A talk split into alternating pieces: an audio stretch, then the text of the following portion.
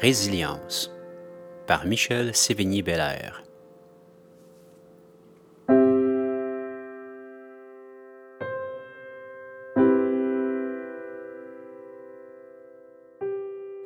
Bonjour à vous tous, chers auditeurs, chères auditrices. Mon nom est Michel Sévigny-Bellaire et je vous souhaite la bienvenue à ce sixième épisode de Résilience.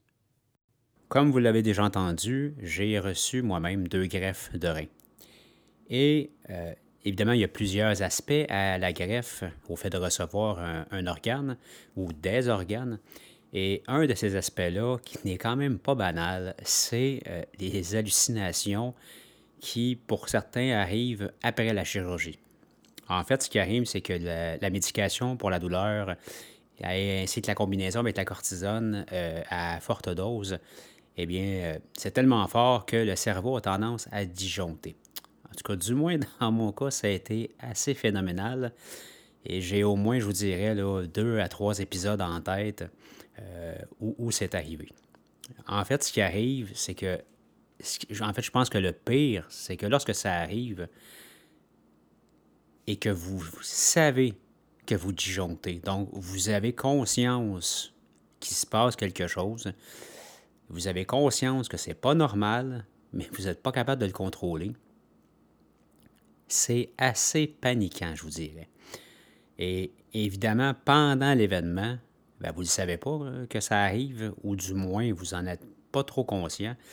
Mais dans mon cas, les souvenirs revenaient très, très, très rapidement après l'événement, ce qui fait que ça déstabilise un peu. Et donc, euh, je veux vous raconter une de ces anecdotes-là et euh, vous faire voyager à travers comment je l'ai vécu et comment cette hallucination-là, en fait, est venue un peu je vous dirais, troubler ma vie, mais en même temps quelque chose de beau à travers ça. Donc, euh, voici euh, la fameuse anecdote. Pour ceux d'entre vous qui avaient déjà été hospitalisés ou avaient déjà fréquenté un hôpital au cours de votre vie, vous avez sûrement déjà entendu des intercoms résonner à toute-tête afin de vous annoncer qu'un événement venait d'arriver quelque part dans l'hôpital. Vous savez, les Attention, attention, code blanc, Deuxième étage, pavillon. Ben, trois petits points. Eh bien, lorsqu'on se retrouve hospitalisé, ces fameux intercoms deviennent rapidement source de dérangement et peuvent nuire à la tranquillité ainsi qu'au sommeil, qui lui est déjà fragile. Ils sont partout. Dans chaque chambre, les corridors, quasi impossible de s'en échapper. Voici donc mon récit et vous serez à même de comprendre de suite que je lui ai donné. Alors, bonne écoute.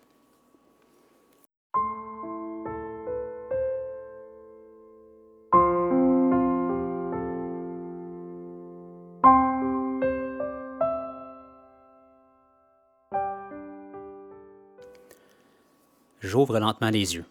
Ma vision est floue. Je regarde à gauche ainsi qu'à droite. Mais où suis-je?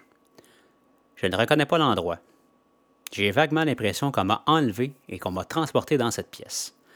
Je ne reconnais absolument rien sur place. Ma vision est trouble et je comprends pas où je suis. La seule chose que je sais par contre en ce moment, c'est que j'ai une de ces envies d'uriner. Ouf, vous savez, cette envie qui vous donne pratiquement des frissons et qui fait mal tellement on doit y aller. Bref, ni un ni deux, je décide d'écouter mon corps et je me lève donc du lit dans lequel je suis allongé. Oh là! Un instant, j'y arrive pas aussi facilement que je le voudrais. Je regarde à ma droite, il y a un poteau jonché de plein de pompes, de sacs de soluté, de lumière. on dirait un arbre de Noël. Et pourtant, nous ne sommes pas dans le temps des fêtes. En tout cas, pas en mon souvenir. Mais pendant que nous y sommes, où suis-je? Est-ce que c'est la nuit? C'est le jour? Sommes-nous l'hiver? L'été? Je n'ai aucune fichue idée de ce que je fais ici. Pendant que je vous décris la scène, je vous rappelle que j'ai toujours cet urgent besoin d'uriner. Je poursuis donc mon cheminement pour me lever. Je réalise que j'ai quelque chose dans le cou qui semble me retenir contre mon gré. Et wow! J'ai un tuyau qui sort de mon pénis que se passe-t-il? Et, je me sens comme dans un film d'espionnage. Plus j'y pense, peut-être que je suis un espion qui a été capturé. Là, l'envie se fait de plus en plus sentir. Je dois à tout prix me dégager de ce poteau par tous les moyens possibles. Je n'y arrive pas. Ah tiens, regarde, il y a des branches connectées à un des tuyaux qui est relié à mon cou. ben, pourquoi pas tenter de débrancher ça d'abord, histoire de me permettre d'être un peu plus mobile. Alors, selon mon analyse, il semble y avoir quatre petites branches à connecter dans mon cou. J'ai réussi à dégager trois de branches-là. Mais c'est collant, il y a un adhésif qui retient tout en place. Ah, oh, c'est donc bien compliqué. Et là, je réalise que le tuyau est attaché à une poche de soluté foncée qui est reliée sur le fameux poteau. Eh bien, je vais débrancher ce bout-là à la place. Boum! Je réussis. Je ne peux toujours pas me déplacer plus loin que mon lit. J'ai le fameux tuyau qui relie mon anatomie masculine au poteau. Je tire et je tire. Je panique. Je dois me libérer. Je suis prisonnier et qui plus est, je dois vraiment aller uriner. Je suis seul dans cette pièce et je me bats férocement avec l'équipement qui semble délibérément vouloir me retenir sur place. Tout à coup, un bruit surgit de nulle part. Attention, attention, code blanc. Je ne comprends pas le reste du message, mais la voix était suffisamment forte pour me faire revenir à moi-même une fraction de seconde. Assez du moins pour stopper ma tentative de vouloir me sauver. Et quelques instants plus tard, une autre voix toujours aussi agressante retentit. Attention, attention, code bleu. C'est à cet instant précis que mon cerveau a reconnecté avec la réalité. Le paramédic en moi est sorti sa torpeur et je suis revenu à moi d'un coup sec. Je me suis regardé les deux mains et j'avais les deux mains complètement ensanglantées. Mais que venait-il de se produire? Avais-je commis l'irréparable? J'ai pris la sonnette de la chambre et j'ai attendu qu'une préposée du département de greffe se présente à ma chambre. Lorsqu'elle est apparue dans le cadrage de porte et qu'elle m'a regardé, je lui ai montré mes mains, le dégât qui se trouvait dans ma chambre et j'ai levé les épaules vers le ciel en signe de découragement et d'incompréhension. Et oui, maintenant que je suis revenu à moi, je réalisais que je venais de recevoir une deuxième greffe de rein. Probablement que la forte médication m'a plongé dans une psychose. Plus de peur que de mal, une chance. Il y avait une partie de moi qui semblait tout de même savoir ce que je faisais. Mais que serait-il arrivé si ce fameux intercom n'avait pas retenti? Vous savez, cet intercom que j'ai maudit si souvent au fil des ans, lui là, oui, oui, lui là, bien, il venait de me sauver la vie. C'est pas banal quand même. Hein? Je veux préciser des petites choses. Bon, évidemment, j'étais branché à une sonde. Je ne le savais pas parce que ça a été fait durant pour la chirurgie. Et la fameuse poche rouge de soluté, eh bien, c'était une transfusion sanguine. Pas des farces. Quand j'ai ouvert mes mains j'ai regardé mes mains, il y avait du sang partout. Mais quand je vous dis partout, j'en avais sur les mains, il y en avait sur le lit, il y en avait par terre. C'était assez hallucinant. Bref, c'est pour montrer à quel point une hallucination peut devenir problématique post-greffe. Puis je trouve ça important de vous le mentionner parce que, veut, pas, ça forge la vie de la personne qui est greffée. Parce que ça laisse des traces, on n'est pas sans s'en souvenir. Puis euh, l'épisode n'a pas arrêté là. J'ai eu un ou deux autres épisodes après ça, pas, pas aussi dramatiques, je vous dirais.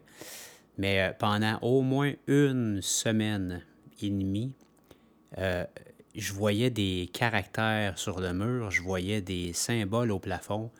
Il y a des choses qui sont arrivées pendant au moins une semaine et demie et j'étais en train de faire capoter le personnel parce que moi, je le voyais. Je le savais que ça n'avait pas de bon sens ce que je voyais.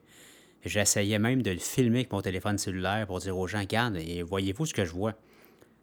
Alors imaginez-vous quand le cerveau essaie de raisonner, essaie d'amener la raison, dans le fond, en lumière, puis en même temps, vous êtes dans une espèce de délire que vous savez que vous êtes dedans, mais que vous ne comprenez pas c'est. Euh, j'aurais préféré oublier, dans le fond, et et pas me souvenir de ce qui s'était passé.